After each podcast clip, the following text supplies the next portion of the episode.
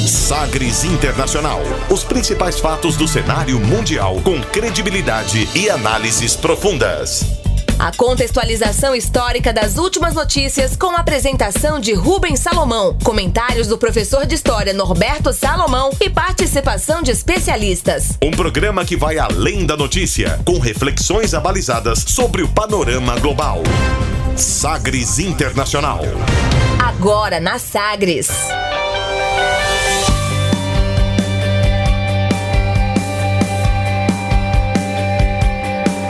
Olá, seja muito bem-vindo à edição 23 do Sagres Internacional. Eu sou Rubens Salomão e a partir de agora com você, ouvinte Sagres, os fatos precisos e análises credenciadas sobre os principais temas mundiais.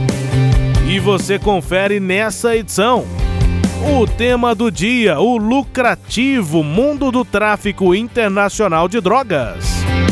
Dalai Lama analisa cenário mundial, relação entre Tibete e China, a falta de princípios morais a Donald Trump e a crise de refugiados na Europa.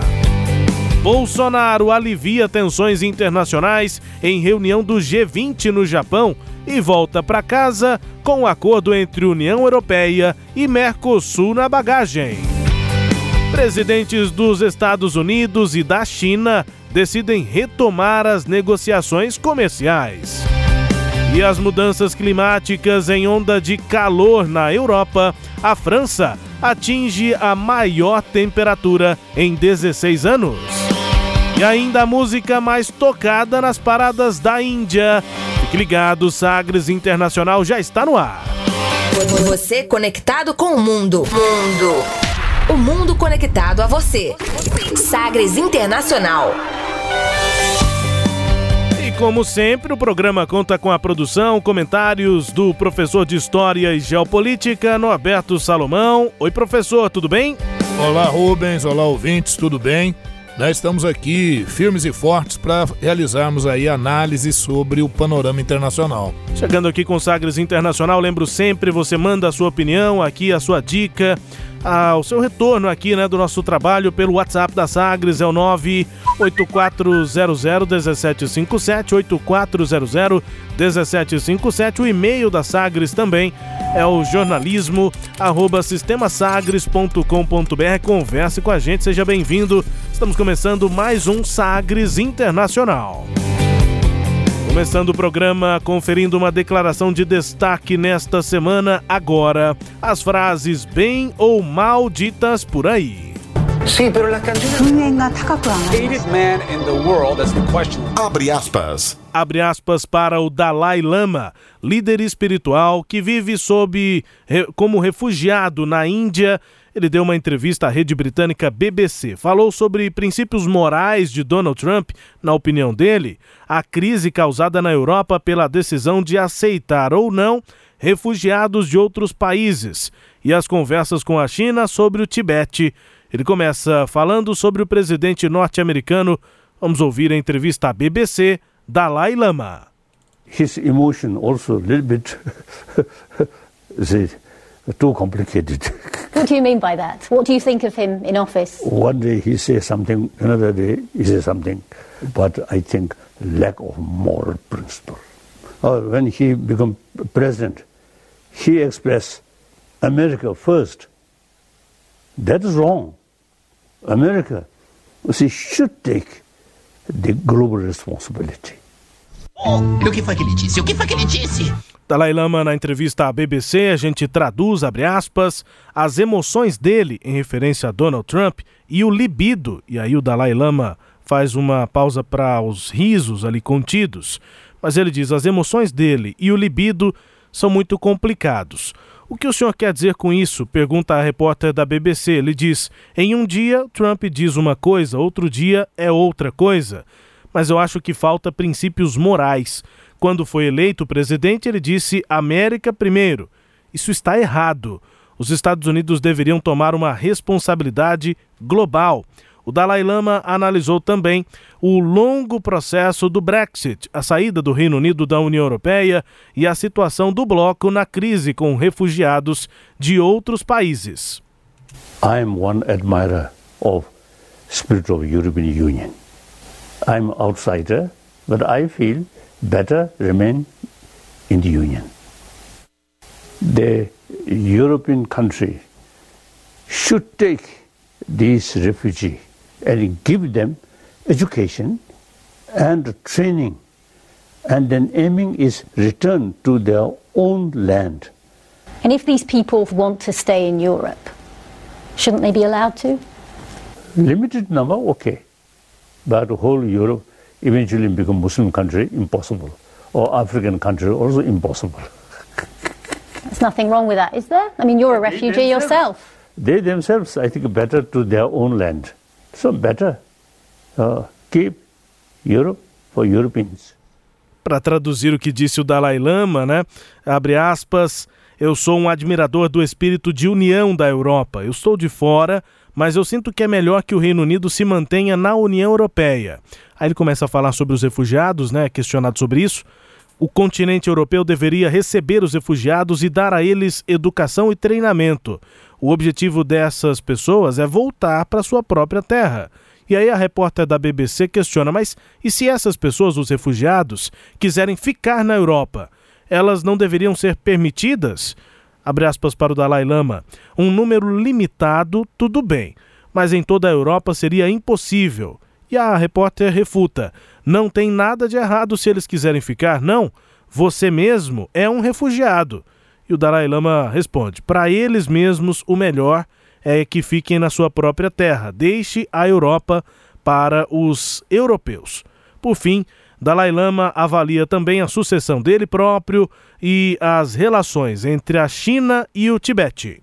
They asked me, please come to Tibet. So, how would that happen, Your Holiness?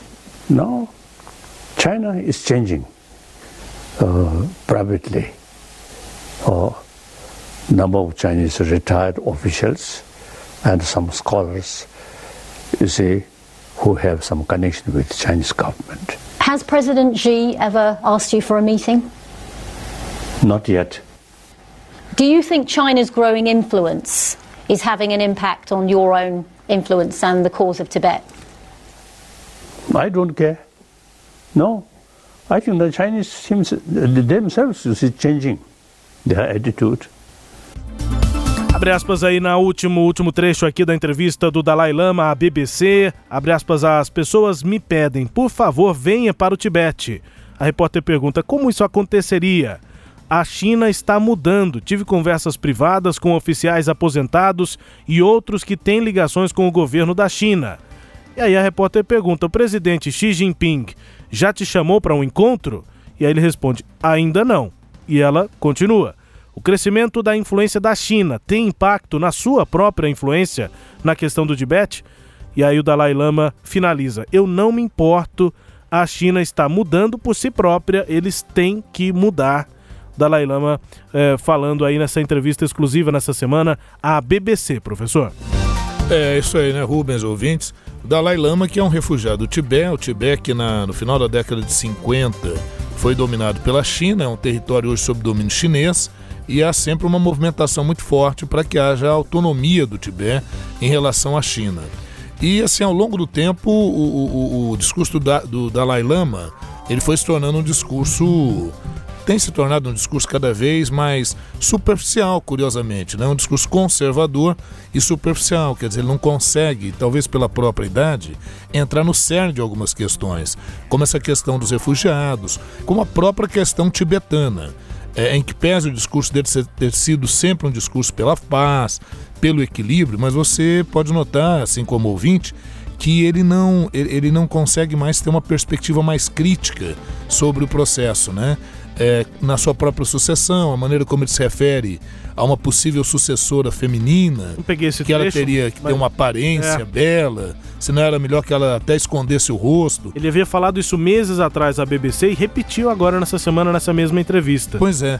E, e você veja numa questão até grave dessa como a China, ele, ele se restringe a dizer, né, a China está mudando, ou vai mudar. Então, assim, é- é- falta-se um pouco de consistência, maior que já teve até em outros tempos, não estou falando em contundência, né, do discurso, mas de um discurso mais consistente, um pouco mais profundo. Né? Uhum. Ele ficou muito na, na, na superficialidade da, das questões e daquilo que foi perguntado. Inclusive, quando a repórter perguntou a ele com relação aos refugiados e disse que ele também é um refugiado, você pode notar que ele se esquivou de qualquer pronunciamento Eu nesse costumo chamar, né? é, eu gosto de usar a palavra desconversou. Exatamente. Desconversou. Então, então é isso, mas é uma figura muito importante, icônica do século XX.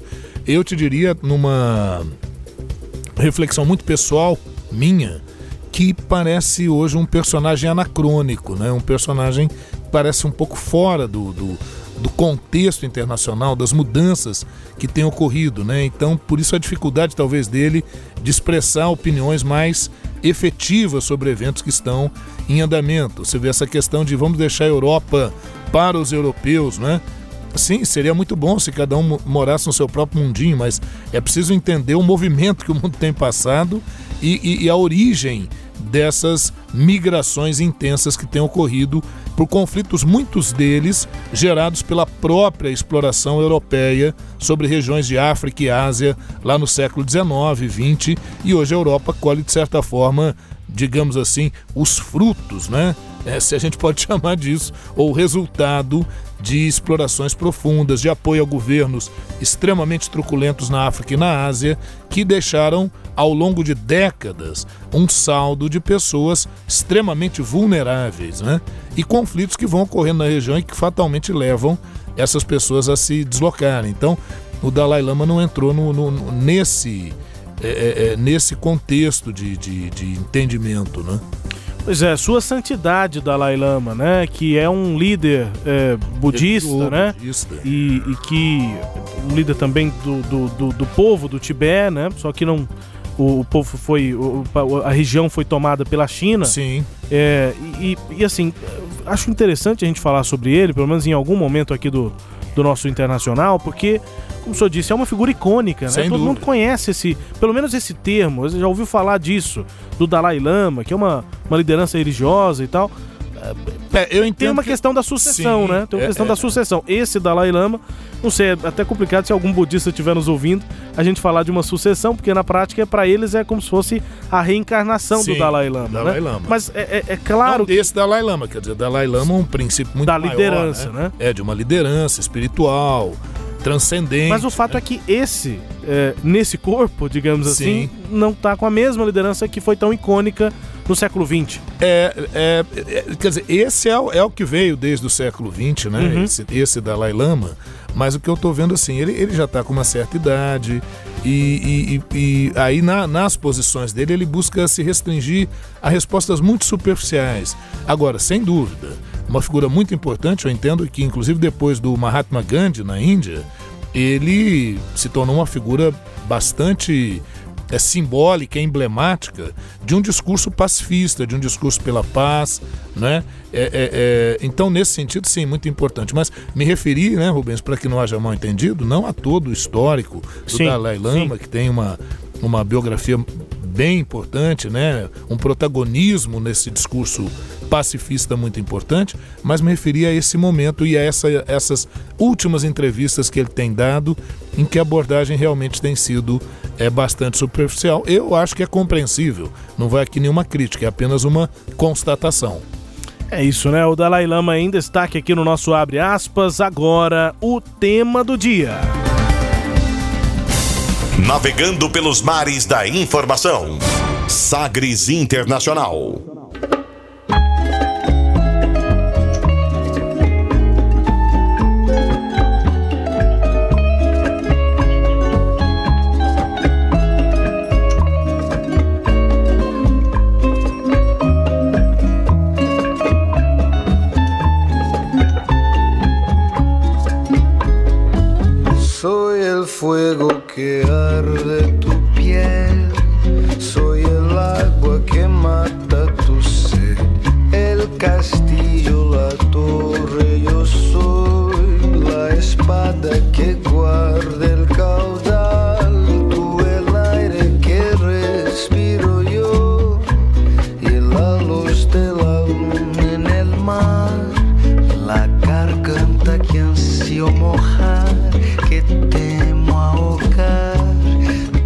Dia tem a ver com essa música para quem assistiu a série ou ficou sabendo da série, é, série Narcos, né? Falando sobre a história do traficante Pablo Escobar, passa pela história da, da Colômbia, né? Uma série é, que marcou a época, podemos dizer isso, né? Com a atuação, inclusive, do brasileiro aqui, Wagner Moura, fazendo o Pablo Escobar. E a música, trilha da série, também de um brasileiro, o carioca Rodrigo Amarante, ex-Los Hermanos, a música dele, ah. voz dele. Eu admiro é, pro, há, há, há anos já a produção do Rodrigo Amarante, essa música que foi produzida exatamente para a série. O pessoal da, da, da, organização chamou o Amarante e falou: Ó, estamos fazendo uma série com isso, com isso, com isso, faz uma música aí pra gente. foco é Colômbia, etc. Ele compôs, elaborou essa música que é, eu acho Muito linda, bonita, né? Sem dúvida. E, e para quem viu a série, marca também esse tema, né? Tráfico internacional de drogas é o tema do dia hoje, o bilionário mundo do tráfico internacional de drogas. A gente ouve, portanto, a trilha dessa série que se tornou icônica, né? Mas nesta semana, uma notícia que surpreendeu a muitos um sargento da Aeronáutica Brasileira foi detido no início dessa semana no aeroporto de Sevilha, na Espanha, por transportar 39 quilos de cocaína em sua bagagem. A prisão ocorreu quando o avião da Força Aérea Brasileira, da FAB, pousou no aeroporto da capital da região da Andaluzia, de acordo com o jornal espanhol El País. Se for julgado na Espanha e não no Brasil, o segundo sargento da aeronáutica pode ficar preso por 15 anos. O avião da FAB e o sargento faziam parte da comitiva do presidente Jair Bolsonaro ao comitê do G20 no Japão. Ah, um caso que chamou a atenção, mas que não é a primeira vez. Um rap nacional, inclusive, com uma de suas referências, o grande Sabotage, já citava algo parecido com isso no início dos anos 2000. A gente ouve rap também aqui no Sagres Internacional. Ano 2000 pra frente. Homens do passado pisando no futuro, vivendo no presente. Há três tipos de gente: os que imaginam o que acontece, os que não sabem o que acontece, e nós que faz acontecer. Do bolo glacê, unido a gente fica em pé, dividido a gente cai. Quem falha cai. Bum, biri, bye, bye, bye. A colaboração no som é a carta na mesa. Aqui rima Black Alien, Sandrão, L1, sabotagem à vontade. Na balada desde ontem à tarde. Habilidade é o álibi no beat, Ganjamin, Zé Gonzalez. Quem tá no erro sabe. Cocaína no avião da FAB. Sou sabotagem, bom lugar. Se constrói com humildade, é bom lembrar. Aqui eu mando sabotagem, vou seguir sem pilantragem. Bom Esse refrão que tocou demais nos anos 2000. Sabotagem, é, ele era um cara envolvido com a comunidade, inclusive com crimes, com o tráfico de drogas do começo. É, e ali na sua juventude, na adolescência, e já tardiamente, digamos, não é um rapper que começou novinho, adolescente, nada, ele já estava adulto e já tinha uma certa ligação com o tráfico e fez músicas assim marcantes e teve um sucesso muito grande. No país, principalmente lá na periferia, na zona leste é, de São Paulo, tem o bairro do Brooklyn lá em São Paulo, ele cita nessa música também. Essa música é parceria com outros rappers também, mas é do Sabotage, é, do ano de 2002 aconteceu em 1999, um coronel, né? Isso. Também, e ele cita aqui nessa música que a gente acabou de ouvir, cocaína no avião da FAB, a música Um Bom Lugar, esse refrão tocou bastante na época. O Sabotage, que infelizmente é, é, um dos principais nomes do rap nacional, mas também uma das principais perdas, se não a maior perda, porque justamente quando ele estava é, com grande sucesso, inclusive essa música, O Bom Lugar, ele acabou sendo assassinado em 2003. Estava é, entrando no carro, tinha acabado de deixar a esposa num ponto de ônibus. Entrando no carro, executaram com vários tiros né, o, o sabotagem. Bom, é, essa questão do tráfico internacional de drogas vem à pauta por conta desse caso do militar com drogas lá na, na, na comitiva presidencial. E o presidente Jair Bolsonaro, direto do Japão, falou sobre a prisão do sargento brasileiro na comitiva, comitiva presidencial com 39 quilos de cocaína. Vamos ouvir o presidente. Não, não, não. Tenho, eu estou tendo informações. É, pedi para o comandante da aeronáutica levantar os voos que ele fez, os voos internacionais. Ah, logicamente, entra na vida pessoal dele agora, condomínio, se devia, não devia, é, sinais exteriores de riqueza, levantar tudo isso aí. obviamente, o que nós queremos das Forças Armadas é que não apenas o sargento, né? Seja é, levantado aí toda essa, essa rede, com toda certeza. Existe pela quantidade de drogas que, na qual ele está no meio dela. É, você carrega um montão de coisa, é, meios que são instalados é, para ter internet na minha viagem, é uma, série, uma quantidade enorme de bagagem que, que é embarcado, e aquele elemento ali traiu a confiança dos demais. Né? Traiu a confiança, sim. Pena que não foi na Indonésia. Eu queria que tivesse sido na Indonésia, ok? Ele ia ter o destino que o Arche teve no passado. Bolsonaro reagindo da sua forma característica, mas não dá para relacionar com ele. Houve quem tentasse fazer isso, mas enfim, o nosso tema é o tráfico internacional de drogas que chegou, não é de hoje, inclusive na Força Aérea Brasileira, professor. É isso aí, Rubens. É, eu acho que para início de conversa de tudo isso, não tem nada a ver a, a, questão do presidente com esse evento, né?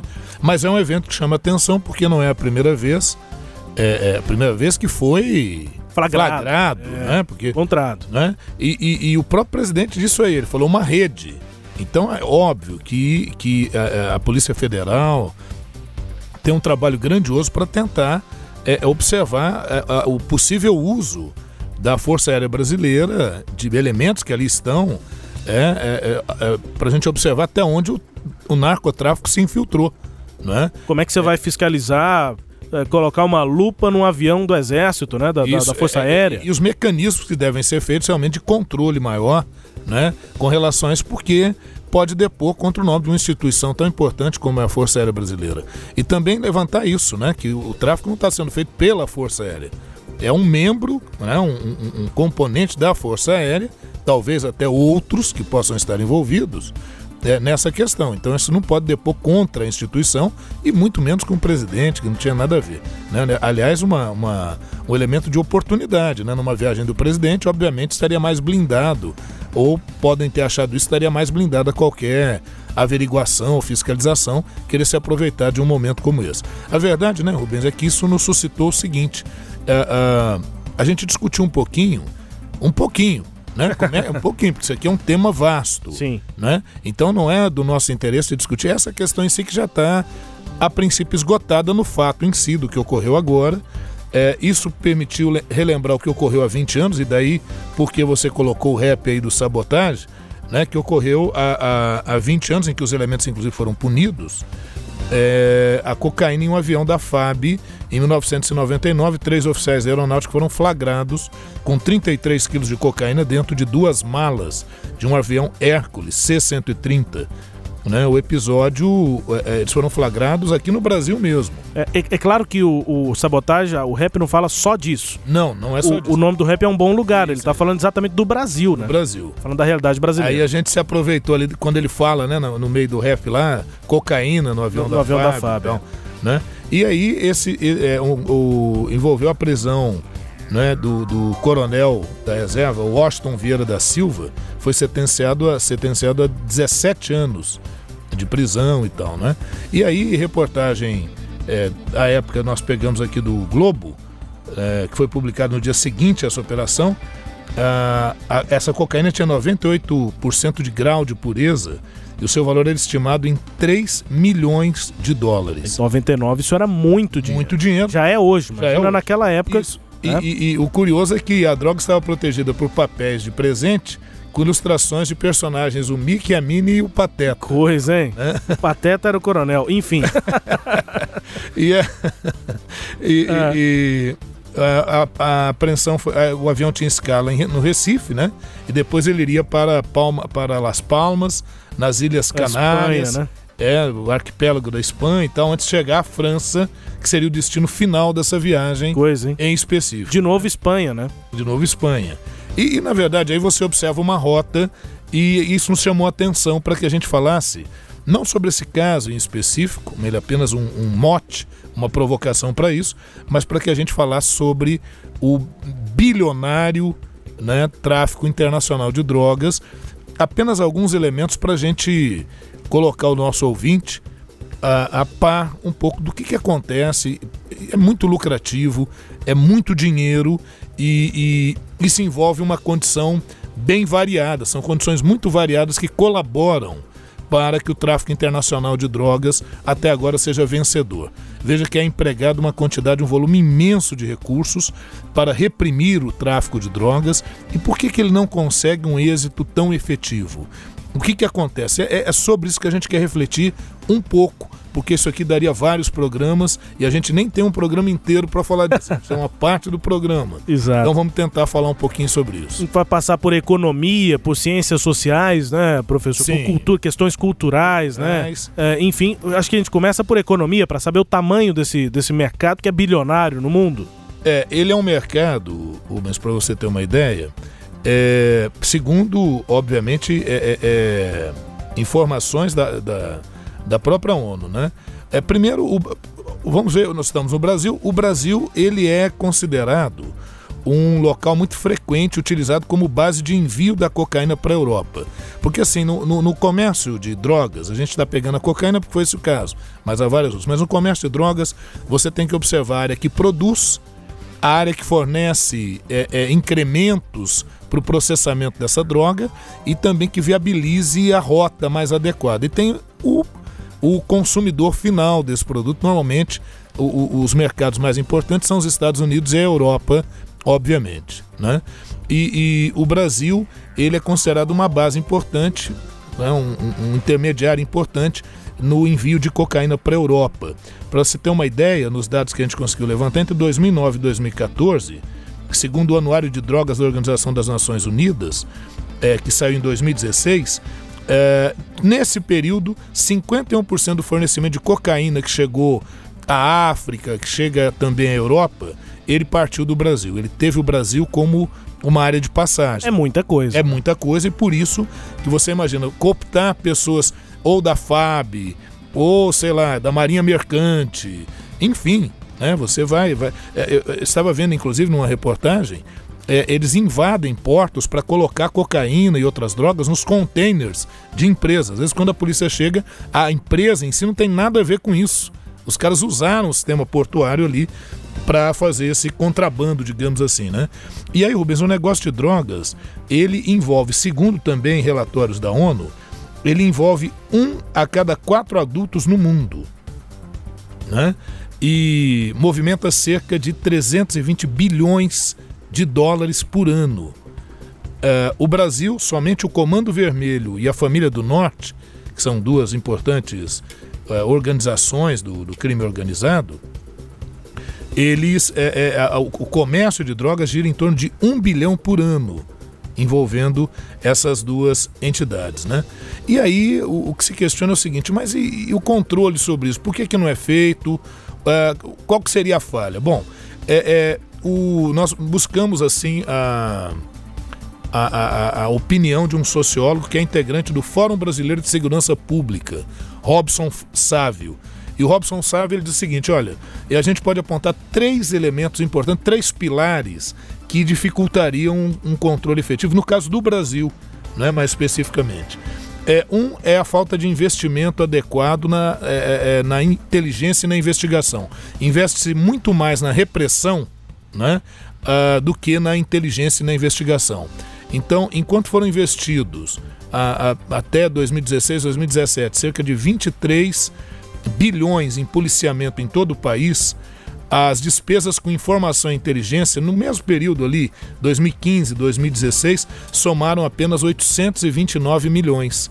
Quer dizer, você compara 829 milhões em inteligência e investigação contra 23 bilhões no policiamento ostensivo em relação às drogas. Então, isso gera, obviamente, um- um- uma inversão, né? Você deveria fazer justamente o contrário. Um segundo ponto que ele aponta é que a punição é muito forte é, é sobre o usuário e pequenos traficantes. Mas quando chega aos barões do tráfico, ao, a- a- ao grande tráfico, isso emperra e você não consegue ver esses elementos normalmente punidos. Então, os noticiários são muito mais tomados por ações contra elementos muito menores do que aqueles que deveriam, na verdade, serem processados. Aqui eu vi por parte do sociólogo até uma inferênciazinha a influências que poderiam existir, a corrupção dentro do próprio sistema policial e judiciário que atrapalhariam isso. A corrupção também é um outro problema muito sério que impede um combate mais efetivo às drogas. Aqui no Brasil e fora, né? Aqui no Brasil e fora. E a, a outra questão é o sistema prisional superlotado.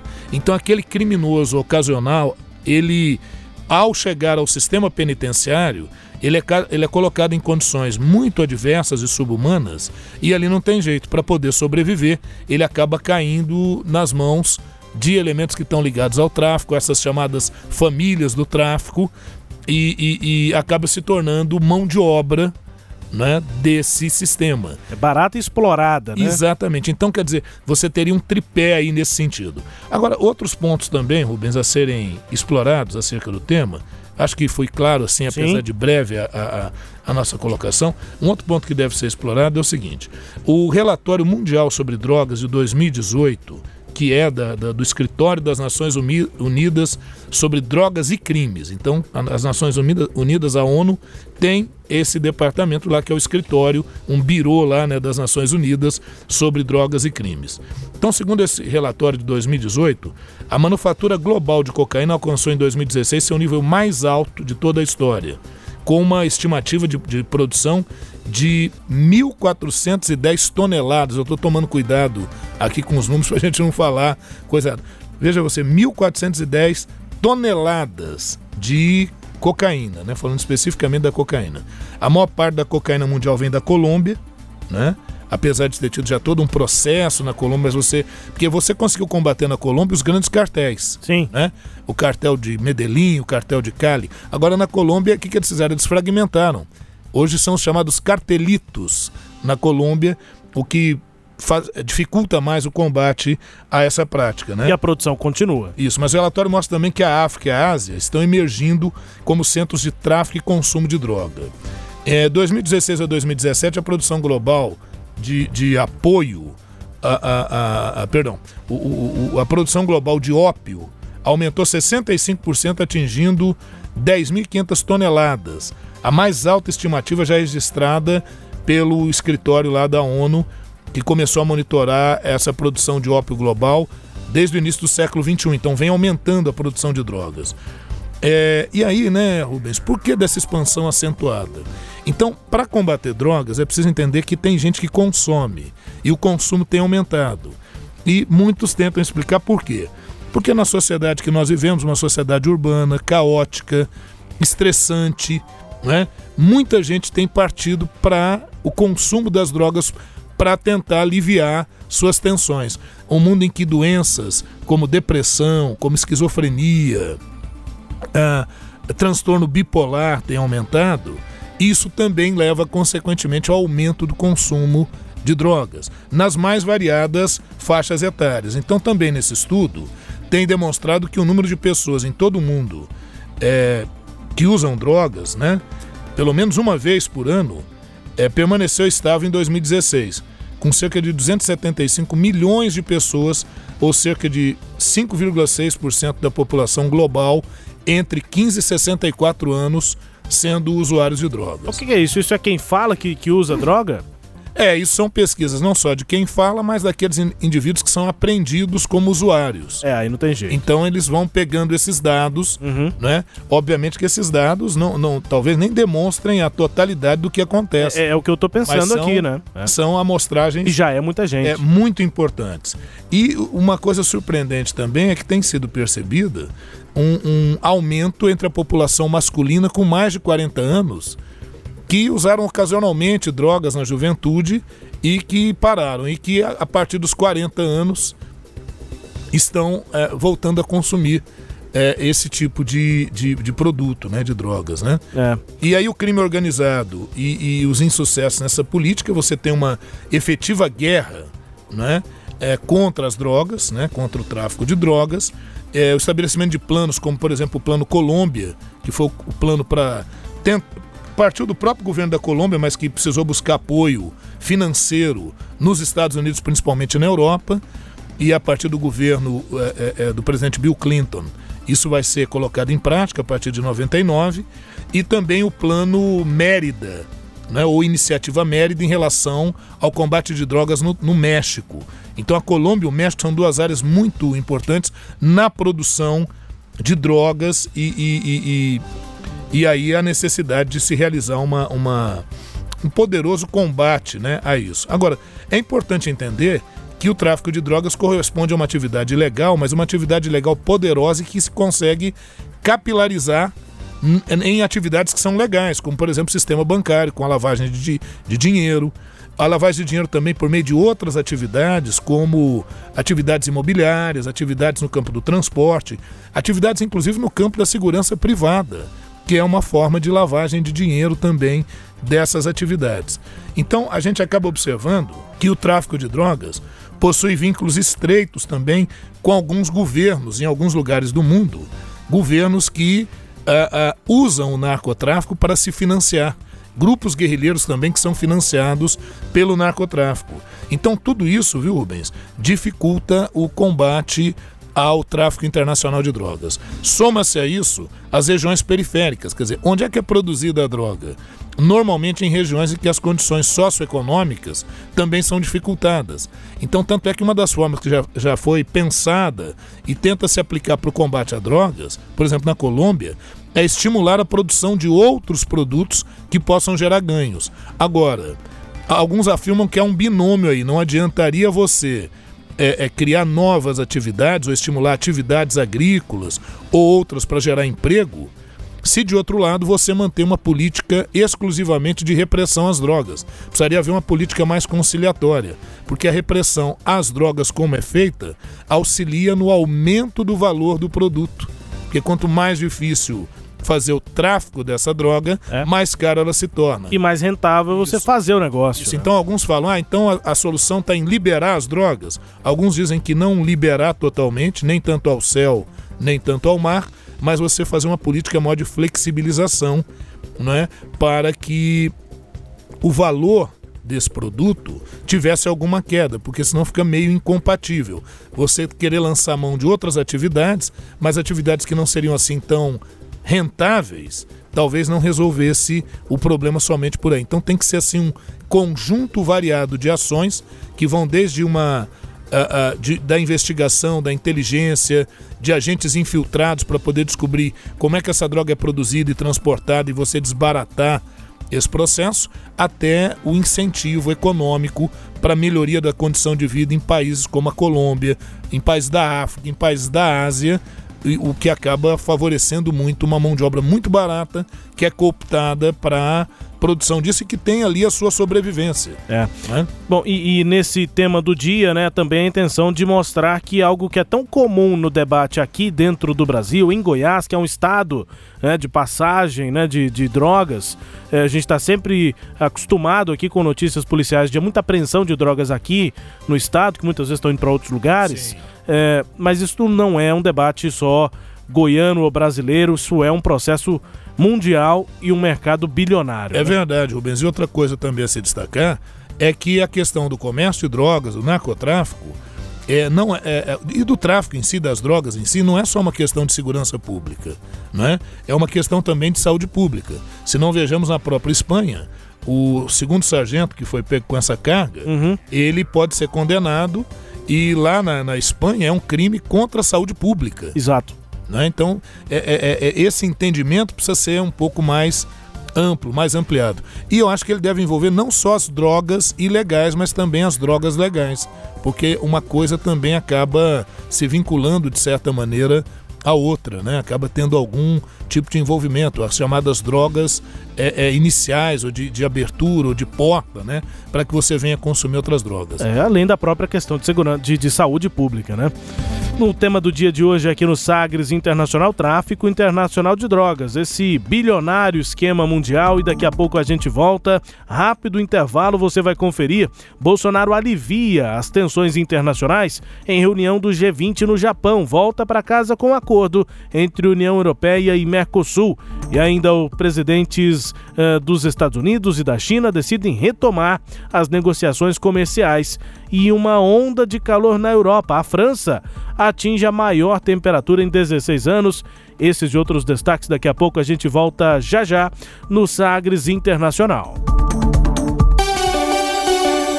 Aplicativo novo da Sagres atingiu a marca de 20 mil downloads. Lá você pode ouvir a Rádio Sagres e assistir o conteúdo da Sagres TV, assistir os melhores lances das rodadas e ficar por dentro de todas as novidades do seu clube do coração. Vá até a sua loja e digite Sagres, o ícone com S, S de Sagres, o seu aplicativo, disponível para Android e iOS. Rádio Sagres, um novo jeito de fazer futebol. Estágio é com o IPAC. IPAC é com PH. Inovação, instituição de ensino na gestão direta dos contratos de estágio. ipac.org.br 62 3931 6300.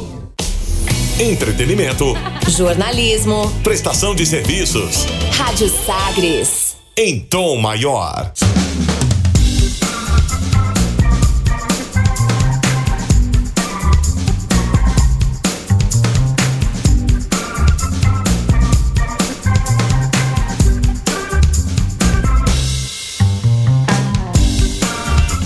Volta com o Sagres Internacional na minha apresentação, Rubens Salomão, os comentários do professor Norberto Salomão.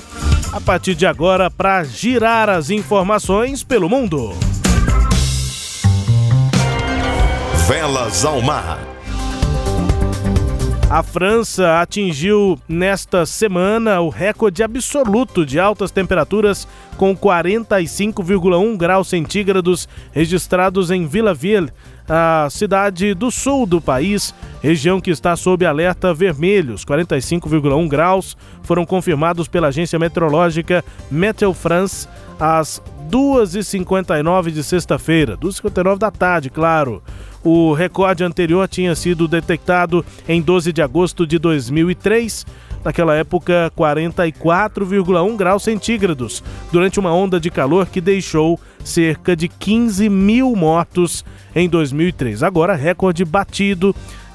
45,1 graus. Esse novo episódio é considerado pelas autoridades como excepcional devido à intensidade e à precocidade. Nós estamos ainda no mês de junho, começando o inverno pra gente, o verão lá na Europa, professor. É isso mesmo. A onda de calor maior, mais, mais intensa, é normalmente esperada para agosto, lá na Europa, né?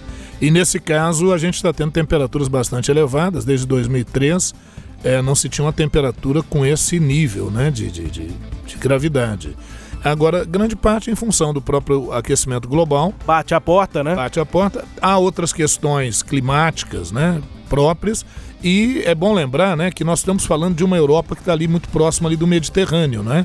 Então o que, que acontece? Você tem a massa de ar que vem do Saara nesse período e dependendo das correntes que você tem ali, isso pode gerar uma onda de calor nessa, nessa perspectiva. Ondas de calor são comuns nessa região, porém não com essa intensidade. Então aí teve uma conjunção de fatores que levou a temperatura a atingir esse nível. Esperemos que não permaneça e que nem se eleve, né? Exatamente, está só começando o verão, né? Na última edição nós falamos aqui sobre o encontro entre o Xi Jinping da China e o, e o Kim Jong-un da Coreia do Norte. E a gente avaliou que era um recado sendo mandado para Donald Trump nos Estados Unidos. Pois é, depois dessa reunião do G20, o Trump e o Xi Jinping conversaram. Houve reunião realizada em Osaka, no Japão. Decidiram, portanto, retomar as negociações comerciais durante reunião na cidade japonesa. Informações da agência oficial chinesa Xinhua. Trump confirmou que seu governo não vai impor novas tarifas sobre as importações de produtos da China e disse que vão seguir as negociações entre Washington e Pequim para fechar um acordo comercial. Aspas, vamos trabalhar com a China para ver se podemos chegar a um acordo. Fecha aspas, afirmou Donald Trump em Osaka, no Japão, pouco depois de se reunir com o presidente chinês. Coisa de 300 bilhões de dólares as importações dos Estados Unidos de produtos da China. É, é isso aí, meus ouvintes. É como eu havia até falado no programa passado, ainda disse assim: olha, o Xi Jinping que foi à Coreia não foi, eu ainda usei acho que o seguinte termo, não foi uma visita aleatória. É um recadinho que ele vai mandando para o Trump, que haveria o encontro do G20. E você nota que eles estão usando a Coreia, que é uma região, Coreia do Norte, que é uma região estratégica, pode representar alguma ameaça. Então, vão usar sempre como uma espécie de uma carta na manga para forçar acordos.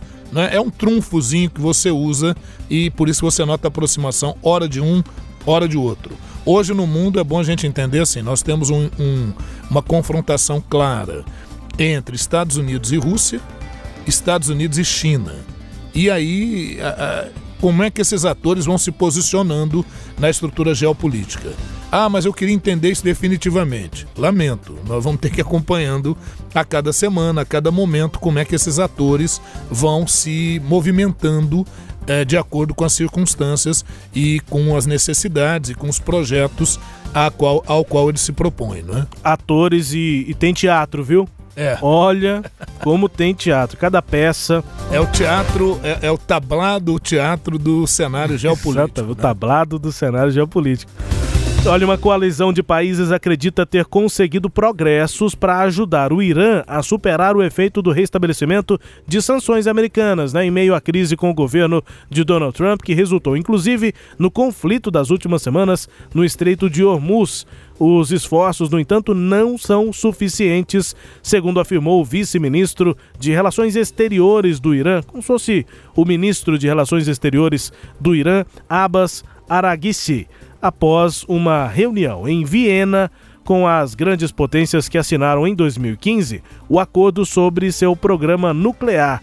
A reunião foi realizada com vários países, apontando aí progressos para tentar ajudar o Irã ao, em, em, meio a essas sanções dos Estados Unidos, mas Abbas Araghchi disse depois da reunião que esses esforços não são suficientes. Confira. I believe that it was a positive and constructive meeting. Um, I can say one step forward compared to the previous meetings we had, uh, but it is still not enough, and it is it is still not meeting Iran's expectations. Uh, I would certainly report back to Tehran the developments which took place in this meeting, the, the progresses we made in this meeting, and the final decision obviously would be uh, by Tehran to, uh, to take. Foi que disse aí o eh, vice-ministro de Relações Exteriores né, do Irã? Acredito que foi um encontro positivo e construtivo. Posso dizer que estamos um passo à frente comparado com os outros encontros, né, os anteriores, mas não é suficiente. Ainda não atende às expectativas do Irã. Vou reportar os avanços, mas a decisão caberá a Teherã fecha aspas, né? Asfixiado aí pelo restabelecimento das sanções americanas, o Irã exige poder seguir exportando seu petróleo para continuar dentro do acordo nuclear de 2015, debilitado pela retirada unilateral de Washington em maio de 2018. No final da reunião, a China assegurou que continuaria a importar petróleo iraniano apesar da pressão exercida pelos Estados Unidos. Nós já detalhamos, inclusive, é. essa história Isso, aqui. já detalhamos e é importante, assim, para que o ouvinte tenha a clareza da coisa, é que o Irã tem usado o seu programa nuclear também como um instrumento para poder aquecer aí a sua economia. Como assim?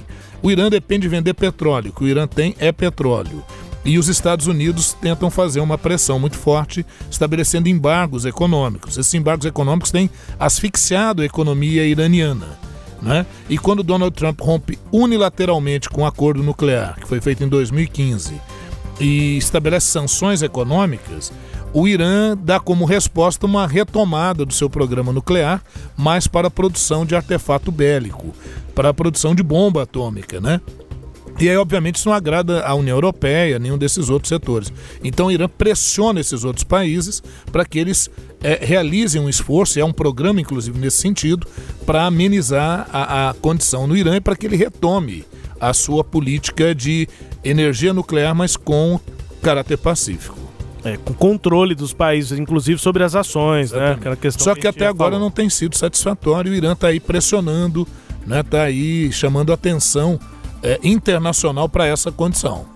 Com o presidente Jair Bolsonaro nessa semana participando de reunião das 20 maiores economias do mundo, reunião do G20, os destaques aqui do Brasil são maiores nesse Sagres Internacional. O Ernesto nos convidou. Brasil Internacional É, né? Depois de um primeiro dia turbulento lá no Japão nessa semana, em que o presidente Jair Bolsonaro reagiu com irritação a pressões internacionais em torno da política ambiental brasileira, o presidente depois iniciou uma participação na cúpula do G20 com encontros para acalmar os ânimos europeus. No fim das reuniões, o Palácio do Planalto avalia que uh, esse objetivo foi cumprido após ser criticado pelo presidente da França, Emmanuel Macron, e pela chanceler alemã, Angela Merkel, que expressaram preocupação sobre o desmatamento da Amazônia e o risco de o Brasil deixar o Acordo de Paris, Bolsonaro então se reuniu com os dois líderes, ainda que de maneira improvisada. Presidente Macron eh, teve reunião e o Bolsonaro chegou a, a fazer um convite para que o Macron visite a região amazônica, reafirmou o compromisso de manter o país no Acordo Climático de Paris. O mesmo aconteceu em conversa informal entre Bolsonaro e Angela Merkel. Confira a avaliação do presidente depois desses encontros e daquele uh, né? Ainda antes da reunião do G20. O depois, como foi? E houve encontro nosso aqui em Osaka. Eu conversei com ela, situação bastante tranquila. Ela, no momento, regalava os olhos, mas é, de maneira bastante cordial, é, mostramos que o Brasil mudou o governo e, e, é um país que vai ser respeitado. E falei para ela também na questão da psicose ambientalista que existe para conosco. Uma conversa muito parecida senhor Macron é, da França. Até o convidei para conhecer a, a região amazônica. Falei para ele uma viagem de Boa Vista a Manaus, um pouco mais de duas horas, e ele. A gente pode até voar uma altura mais baixa, demoraria até mais tempo, um avião da, um avião da Força Aérea. Ele poderia ver que não existe esse desmatamento tão propalado. É o presidente Jair Bolsonaro tentando, portanto, colocar uma pedra aí nessas divergências anteriores à reunião do G20 com Macron e com Angela Merkel. O presidente Bolsonaro volta do Japão para o Brasil com um acordo entre União Europeia e Mercosul na bagagem. As pessoas de frente dessa negociação foi o ministro Ernesto e a ministra Tereza Cristina. É, conversei com ela rapidamente hoje, com ele também, e o que me passaram é, que para o nosso lado, o Brasil, é, foi contemplado e estão muito felizes é, com esse desenlace depois de, de 20 anos. As, na reta final, tínhamos a questão da, dos vinhos, né? foi muito bem conduzido pelo Onix Lorenzoni, lá em Brasília, fez várias reuniões com os vinicultores do Rio Grande do Sul. A questão dos laticínios também tinha esses problemas. E, como um todo, a informação que eu tive, dada a confiança que eu tenho nos ministros e na competência deles, é, foi muito bom é, para o Brasil. Pois é, esse acordo aí do Mercosul com a União Europeia vai zerar as tarifas para produtos agrícolas brasileiros, como suco de laranja, frutas como melão, melancia, laranja, limão e outras frutas, café solúvel, peixes, crustáceos e óleos vegetais. Vai haver ainda cotas para venda de carnes, açúcar e etanol, entre outros itens, segundo informações divulgadas pelo governo brasileiro e a própria União Europeia. Há pelo menos meia década o Brasil fazia investidas para embarcar carne suína e ovos processados para o bloco europeu. O presidente da França, Emmanuel Macron, comemorou o acordo de livre comércio. Segundo ele, os termos atenderam às expectativas do país. Só que os agricultores franceses, no entanto, anunciaram que o acerto foi inaceitável eles temem a chegada de carne proveniente do sistema intensivo de criação de gado, diferente do que eh, fazendas familiares né, fazem lá no país. Para eles, as quase 99 mil toneladas de carne bovina que o Mercosul poderá exportar sem tarifa serão uma concorrência com os 85 mil pastores de gado da França. O presidente Macron disse ainda eh, que esse compromisso, esse acordo do Brasil, do Mercosul com a União Europeia, passou fundamentalmente por uma verdadeira mudança na fase final das negociações eh, pelo acordo de livre comércio, ou seja, o compromisso do Brasil de ficar no acordo de Paris, professor. É, muito bem, Rubens ouvintes. Olha, sem dúvida, um trunfo importante, né? Foi uma conquista importante do, do governo Bolsonaro do ponto de vista internacional, entendo que até agora esse foi o elemento mais importante. Para o Macri da Argentina também, ele ficou muito satisfeito, porque isso talvez dê um gás na sua campanha reeleição, né? Uma E- economia quebrada, né, na Argentina. Então é importante é, é, que isso aconteça. Agora, é preciso que o ouvinte fique atento. Imagine você, o presidente Bolsonaro sai daqui, vai ao Japão e ali fecha um acordo. Isso não foi feito hoje.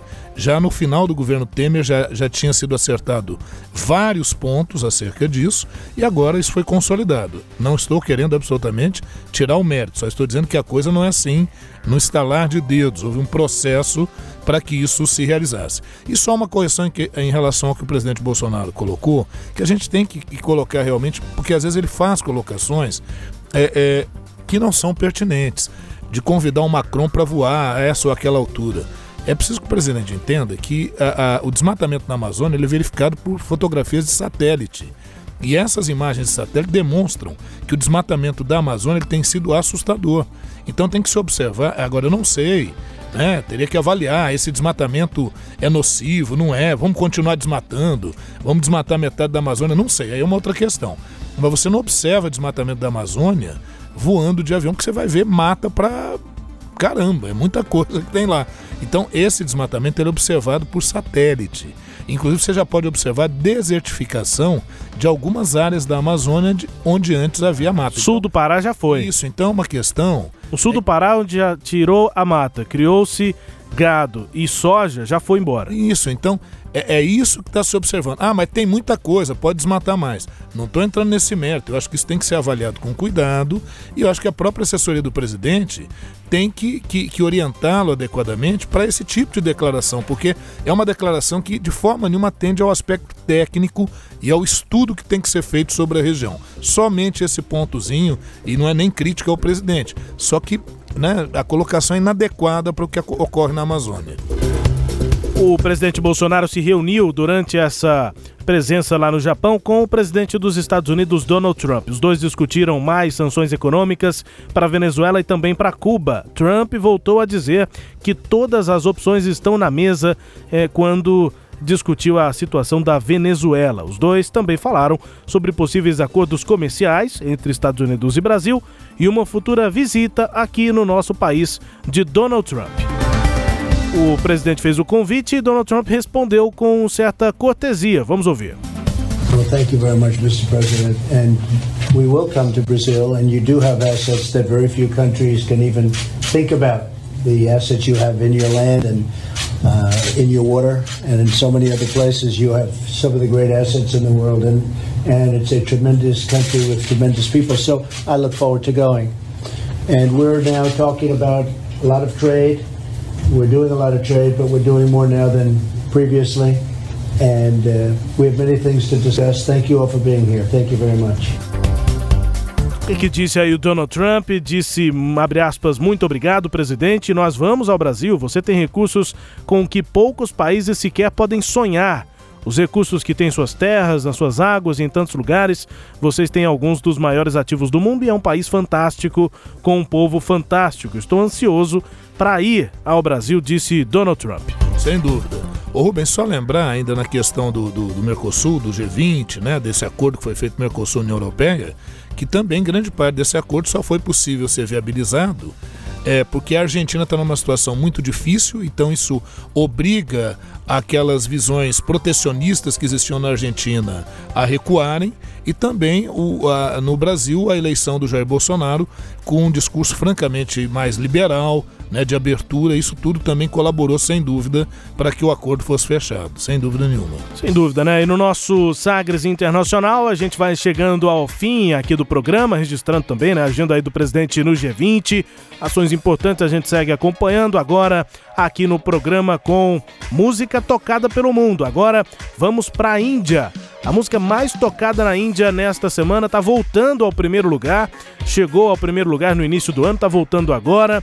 Música uh, Sugar and Brownies. É isso mesmo, açúcar e brownies. Música da cantora Daria.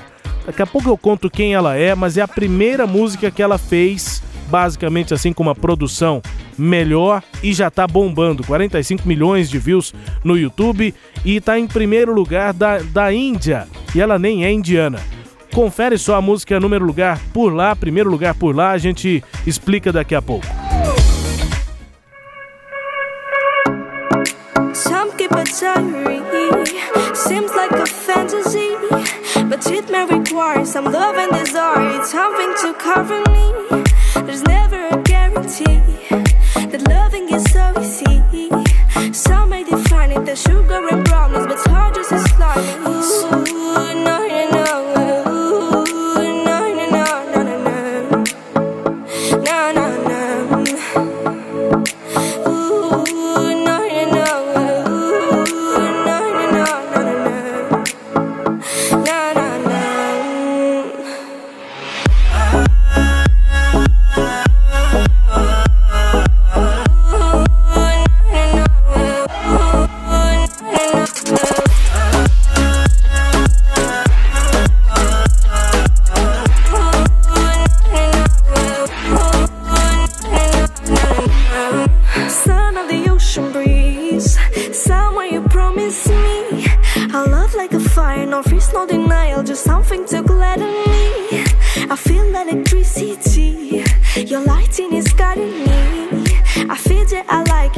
it, no place we can hide it, so hard not to find it. Ooh,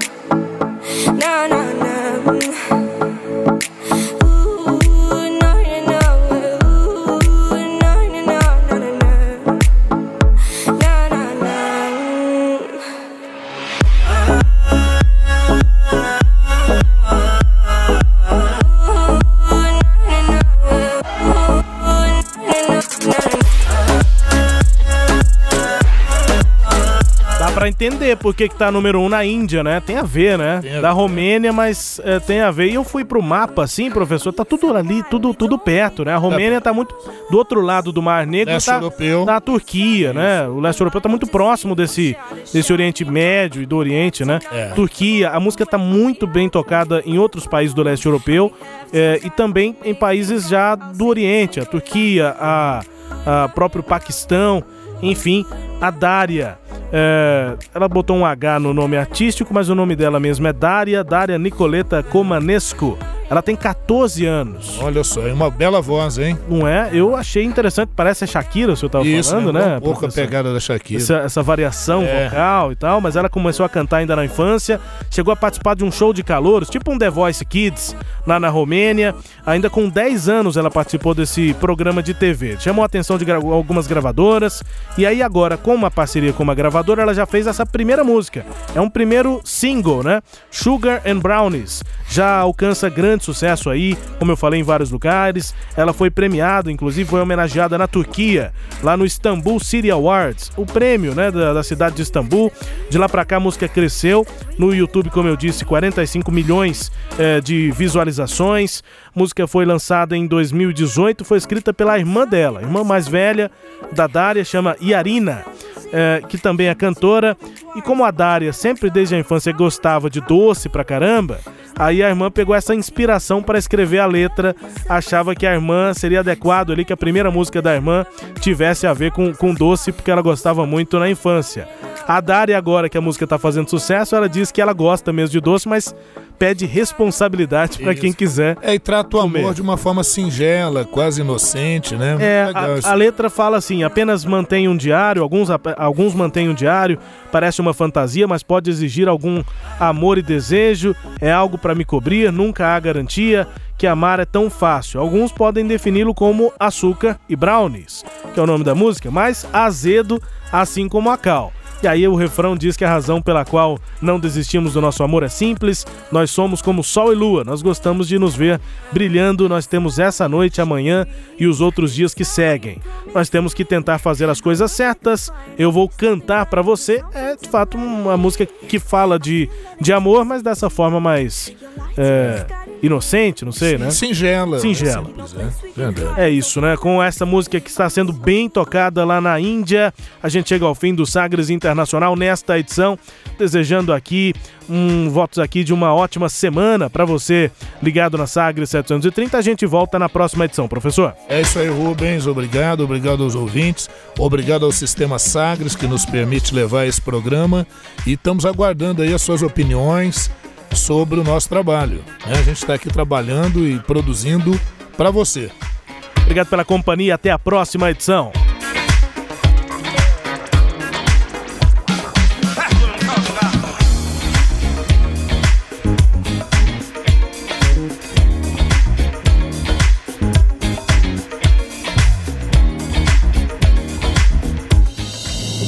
Você ouviu Sagres Internacional.